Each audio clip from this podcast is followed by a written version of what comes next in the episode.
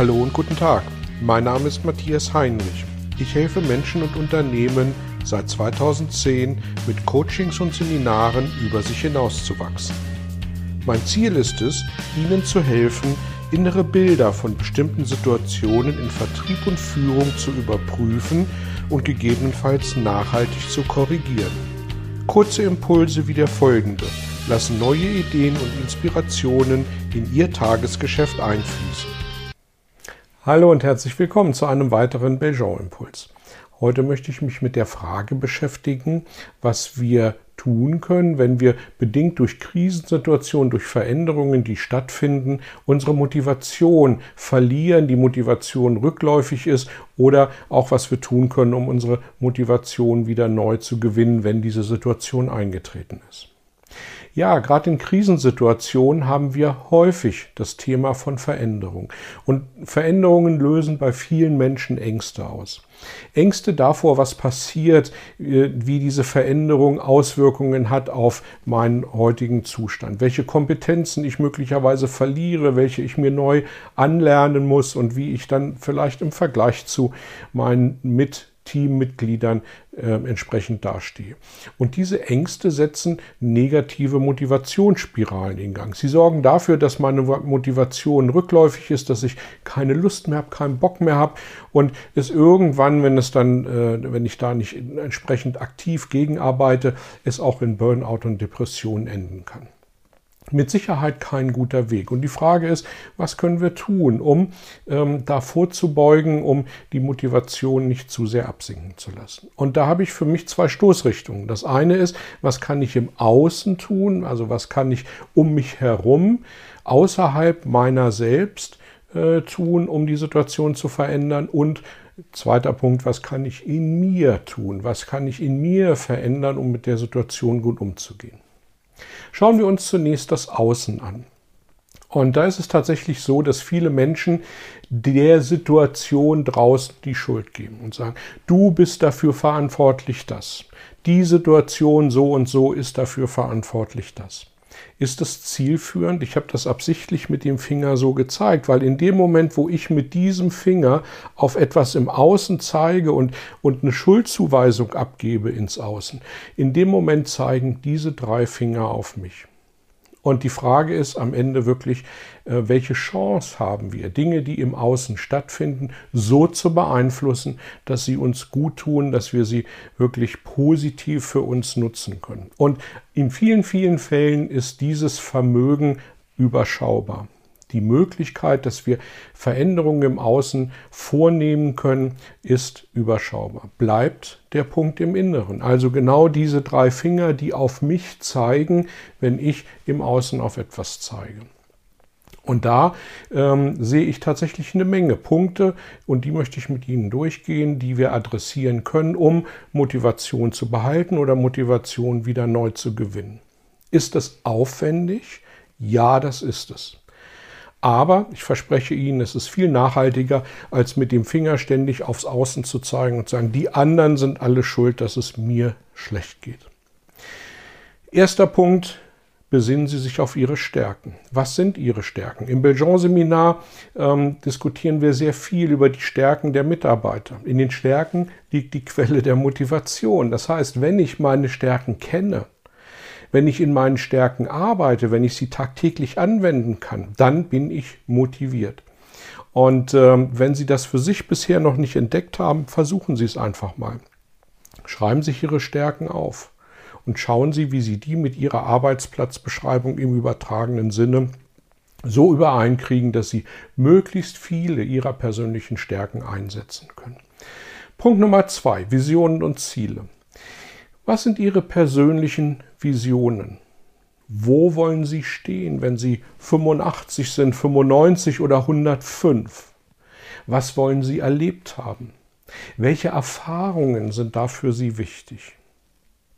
In den Antworten auf diese Fragen entdecken Sie Ihre Visionen und Ihre Ziele. Was macht ein Segler, dem auf dem Weg zum Ziel der Wind ausgeht? Er muss den Kurs ändern, aber er verliert sein Ziel nicht aus dem Weg. Das heißt, selbst wenn Sie Ihre Ziele, Ihre Visionen kurzfristig nicht erreichen können, ja, dann müssen Sie vielleicht den Kurs ändern. Aber behalten Sie diese langfristig für sich im Auge, weil das gibt Ihnen Motivation. Und träumen Sie, lassen Sie, legen Sie die Fesseln ab, lassen Sie das Unwägbare zu. Je verrückter Sie da denken können, desto kraftvoller ist es. Dritter Punkt, Ihre inneren Treiber. Und das hat eine gewisse Beziehung auch zu Visionen und Zielen. Was treibt Sie morgens aus dem Bett, abgesehen von vielleicht der Biologie, weil irgendwann ausgeschlafen hat jeder? Was wollen Sie erreichen? Was ist Ihre Triebfeder? Was, was ist Ihre Motivation? Was soll auf Ihrem Grabstein stehen? Dieser Mensch hat. Was sind Ihre Beweggründe? Und äußere Triebfedern wie, ähm, wie Auto, wie Gehalt, wie Haus, mein Boot, mein Pferd, ja, ähm, das sind, die sind lange nicht so nachhaltig wie innere Triebfedern. Und äh, deswegen machen sich an der Stelle mal Gedanken, was ihre Motivationen sind, was ihre inneren Treiber sind. Punkt Nummer vier. Übergewichtung der Gegenwart. Wir Menschen haben eine Eigenheit. Wir sehen das, was wir aktuell auf unserem Schreibtisch liegen haben, als das im Moment stattfindende Maß aller Dinge. Und vor drei Wochen waren das andere Themen. Letzte Woche waren es andere Themen. Und ich verspreche Ihnen eins, in drei Wochen sind es wieder andere Themen, die Ihnen in dem Moment dann das Maß aller Dinge, die maximale Beschäftigung garantieren. Wenn wir aber heute schon wissen, dass wir morgen und in drei Wochen andere Themen auf unserem Schreibtisch haben als heute, wie wichtig sollten wir dann diese Themen heute nehmen. Und ich will sie deswegen nicht vom, vom Tisch wischen, das ist keine Frage. Aber das in eine Relation zu setzen, die Bedeutung sich zu überlegen, wie wichtig es jetzt wirklich gerade ist und welche Bedeutung es insbesondere für morgen und übermorgen hat, das finde ich ist ein spannender Gedanke. Fünfter Punkt. Erkennen Sie Erfolge an und lernen Sie aus Misserfolgen. Worüber freue ich mich? Ist eins der, äh, ist das einzige Rezept, was wir im Belgian-Seminar uns erarbeiten. Dreimal täglich fünf Minuten. Worüber freue ich mich? Was habe ich in den letzten vier Wochen Gutes gemacht und auf welcher meiner Stärken kann ich das zurückführen?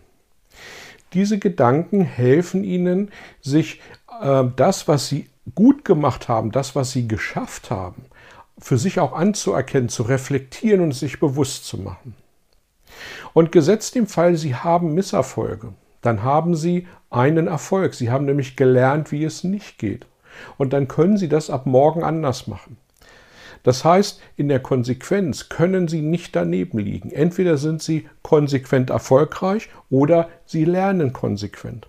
Und wenn wir mal in die Natur schauen, dann besteht die Natur nicht nur aus Sonne, nicht nur aus Tag, und nicht nur aus warm.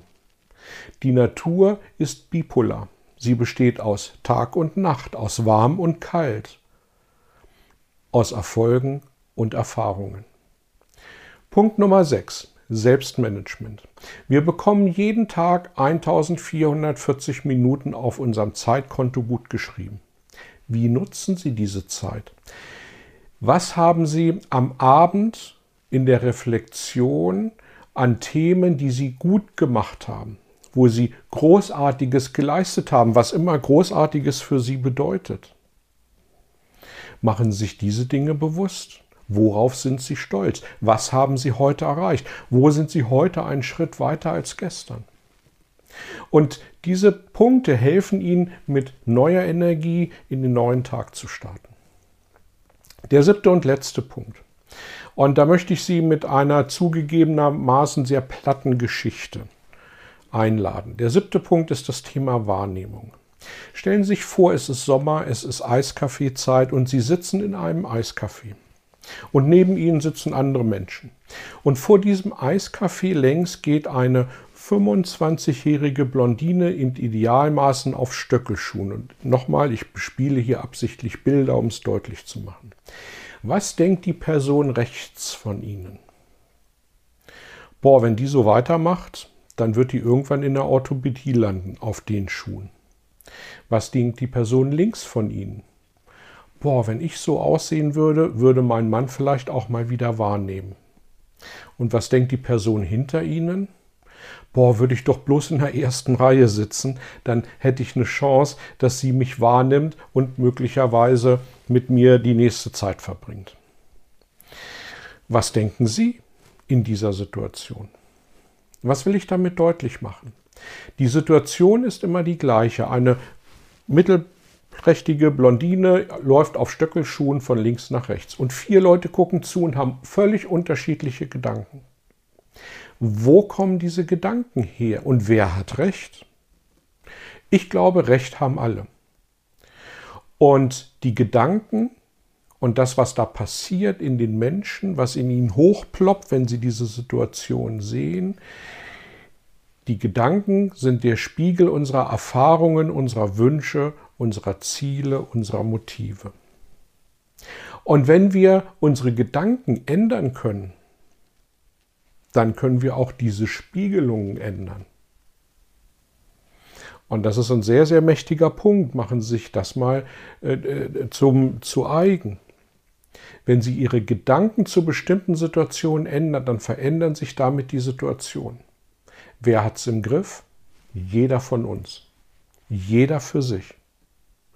Und das ist für mich die Grundlage dafür, dass ich sage, was passiert da eigentlich draußen in der Welt? Und das, was da passiert und wie die Leute damit umgehen, sagt doch mehr über die Leute als das, was passiert. Und deswegen verändern sie die Wahrnehmung, verändern sie ihre Gedanken und es werden andere Dinge passieren. Diese Liste, sieben Punkte waren es jetzt, ähm, ließe sich um einiges verlängern, gar keine Frage. Aber das war jetzt schon wieder ein sehr langer Beitrag, ein langer Impuls und ich glaube, da steckt eine Menge Musik drin. Probieren Sie für sich das eine oder andere aus. Ich freue mich über jedes Feedback, über die sozialen Kanäle, per Telefon, per äh, E-Mail, wie auch immer. Und dann bis zum nächsten Mal. Danke und tschüss. Vielen Dank für Ihr Interesse an meiner Arbeit und an meiner Vorgehensweise. Gern werde ich auch ganz konkret für Sie tätig und helfe Ihnen, über sich hinauszuwachsen. Sprechen Sie mich an. Ich freue mich auf Sie und die Zusammenarbeit im Coaching oder Seminar.